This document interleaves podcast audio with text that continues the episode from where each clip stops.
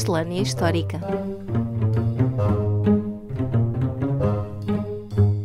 Olá a todos e bem-vindos à Miscelânea Histórica número 52 do podcast Falando História. Eu sou Roger Jesus e comigo está, como sempre, Paulo M. Dias. Olá! Mas antes de entrarmos nos temas da semana, temos duas notas prévias a fazer, antagónicas, porque uma é extremamente boa e a outra, infelizmente, é má. E começamos pela pior, Paulo. Queres tu falar sobre isso? Sim, infelizmente no passado dia 8 de julho faleceu aquela que é uma das maiores figuras da história portuguesa dos últimos anos, um dos maiores historiadores, o professor José Matoso, que é uma figura incontornável da historiografia e continuará a ser durante bastante tempo. É autor de numerosos livros, todos eles muito bons, mas não há como escapar a um dos mais importantes, a Identificação de um País, que saiu originalmente em 1985 em dois volumes, o primeiro dos quais era Oposição e o segundo Composição, e lidam essencialmente sobre as origens do Reino de Portugal. E, na verdade, eh, tenho aqui comigo até esse livro, mas numa edição mais moderna de temas e debates de círculo de leitores, que merece sempre, hoje e sempre, uma releitura. E também há que relembrar, claro, a História de Portugal coordenou, também da Círculo de Leitores nos anos 90, que é para os estudantes de História ainda uma obra de consulta obrigatória. E que, aliás, adorna as estantes de grande parte da população portuguesa, porque foi realmente um sucesso editorial sem, sem precedentes e acho que dentro da área da história, enfim, não voltou a acontecer. E, portanto, é uma perda incalculável, mas que, como disseste, deixa um legado enorme quer em obra publicada, quer, enfim, na escola que deixou grande parte dos historiadores hoje em dia, um, mesmo que não tenham sido alunos ou discípulos diretamente de Matoso, foram uh, indiretamente através da sua obra. Sim, é verdade. Deixou uma marca considerável. E quanto à outra notícia? Olha, quanto à boa notícia é que o nosso livro, que derivou do trabalho do nosso podcast, intitulado Atualizar a História, publicámos no ano passado pela saída de emergência, faz agora parte do Plano Nacional de Leitura, sendo por isso reconhecido como uma obra de qualidade e recomendado para os jovens estudantes. E é uma notícia que obviamente nos deixa muito feliz, mas que se deve, claro, aos autores que aceitaram escrever os diversos capítulos e à editora que embarcou connosco nesta publicação. É verdade, cá continuam os historiadores do regime a impingir as suas... Oficiais, sim, sim. A impingir as suas teses fundamentais em informação e documentação e dados aos mais jovens. É Mas pronto, fora, é de, fora de brincadeiras é algo que nos orgulha bastante. Uhum. E então, agora sim, para irmos à nossa miscelânea da semana, o que é que trazes esta semana aos nossos ouvintes neste nosso kebab de curiosidades históricas? Bom, esta semana trago um acontecimento que descobri há já alguns anos uh, e ao qual sempre achei muita graça, apesar de até ser trágico e uhum. de ser apenas da próxima semana, ou seja, da semana a seguir à saída deste episódio. E na verdade estou a falar de quê? Perguntam os nossos ouvintes. Bom, estou a falar de um acontecimento de 26 de julho de 1184 que ocorreu na cidade de Erfurt, hoje na Alemanha, que foi o chamado Erfurter Latrinensturz, traduzido como a queda na latrina de Erfurt, em português, um acontecimento geralmente conhecido como o desastre da latrina de Erfurt bom e com um nome realmente muito sui generis, digamos assim, muito curioso, em que contexto é que se dá este desastre e na realidade em que é que consistiu? Se bem que imagino que envolve uma latrina. Envolve, envolve, mas já lá vamos.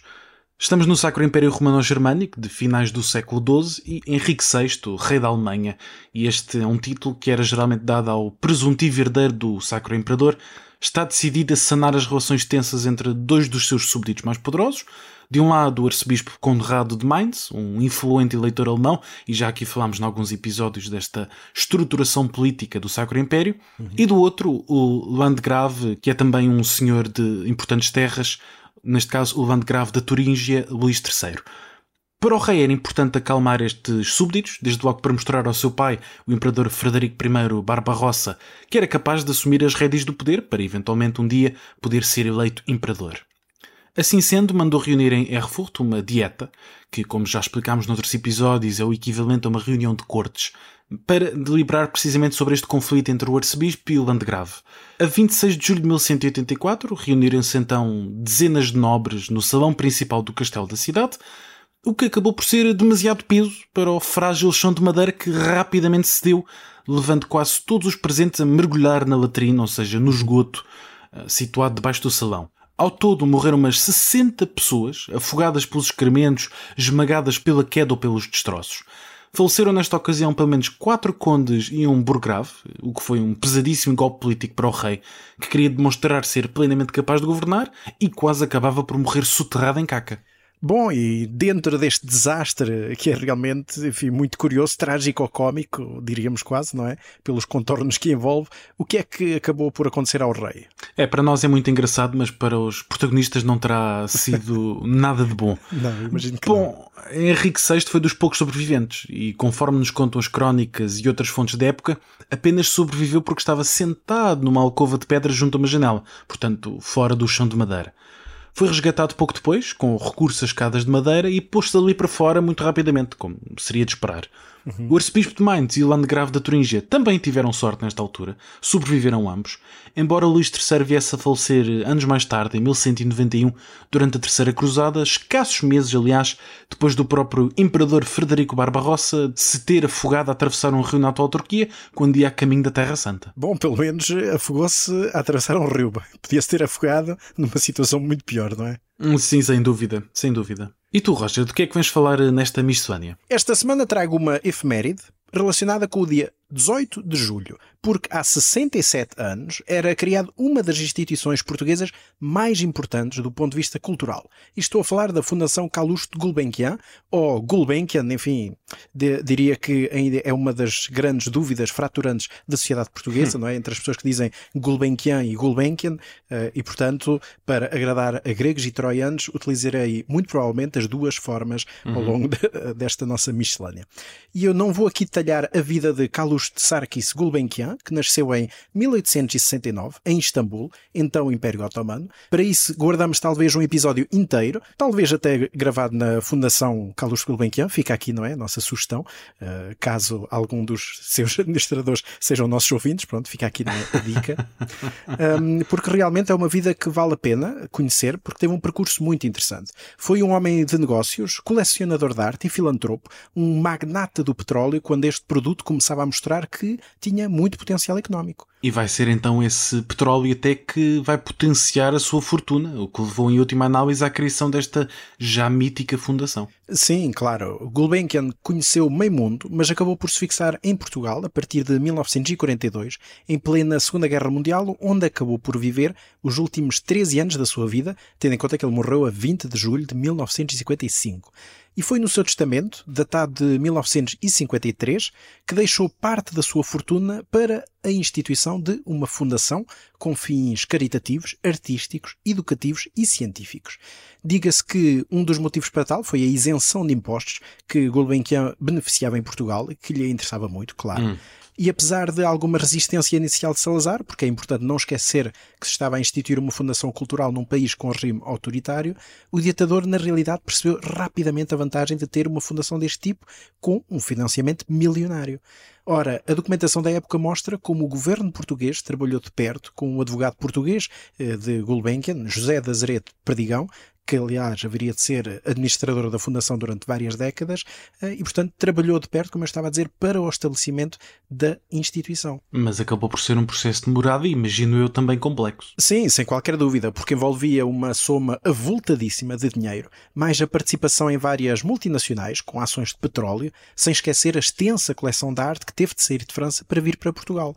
Ora, o processo foi também complexo porque houve toda uma negociação por questões jurídicas, enfim, que não vamos aborrecer aqui os nossos ouvintes, nomeadamente se a maioria dos administradores deveria ser português ou não, tendo em conta que a fundação estava sediada em Portugal.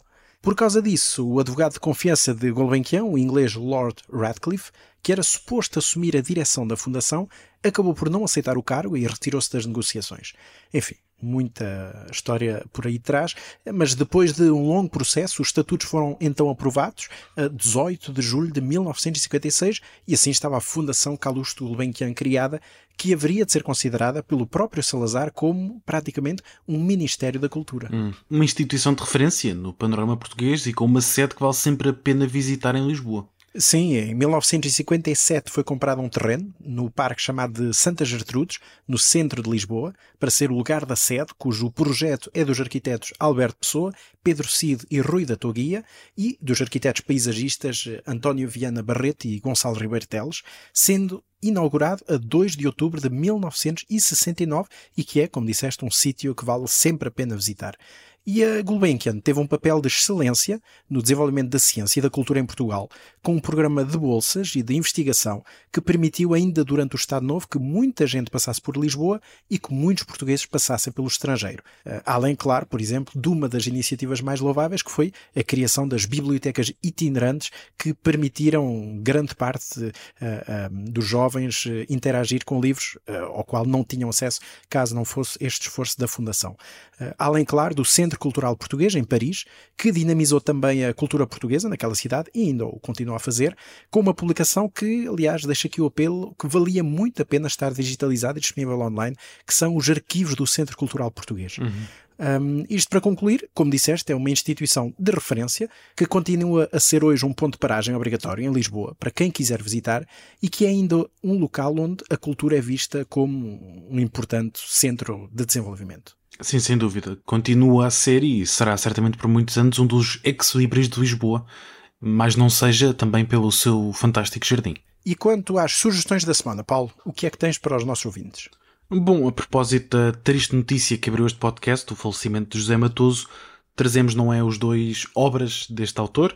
Neste caso eu trago a Identificação de um País, Oposição, Composição, Ensaio sobre as Origens de Portugal, 1096-1325, publicado pela Temas e Debates já há alguns anos, em 2015, com uma reimpressão em 2020.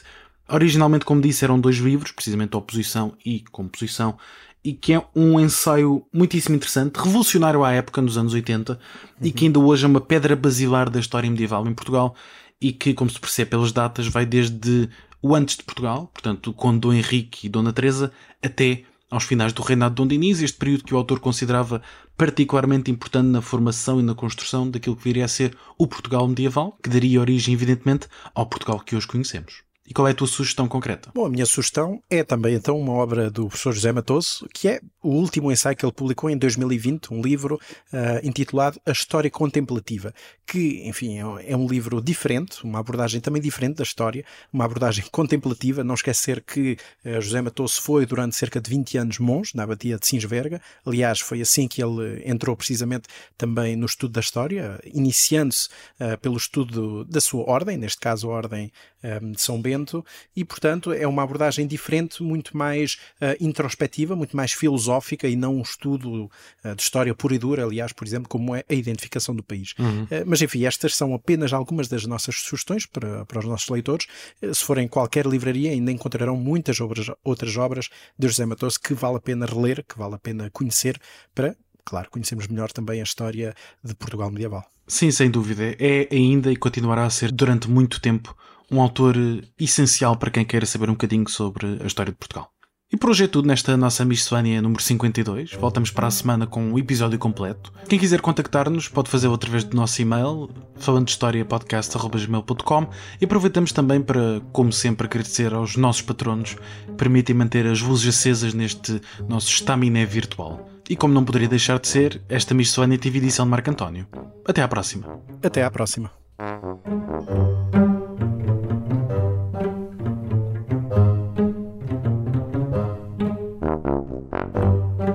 Miscelânea Histórica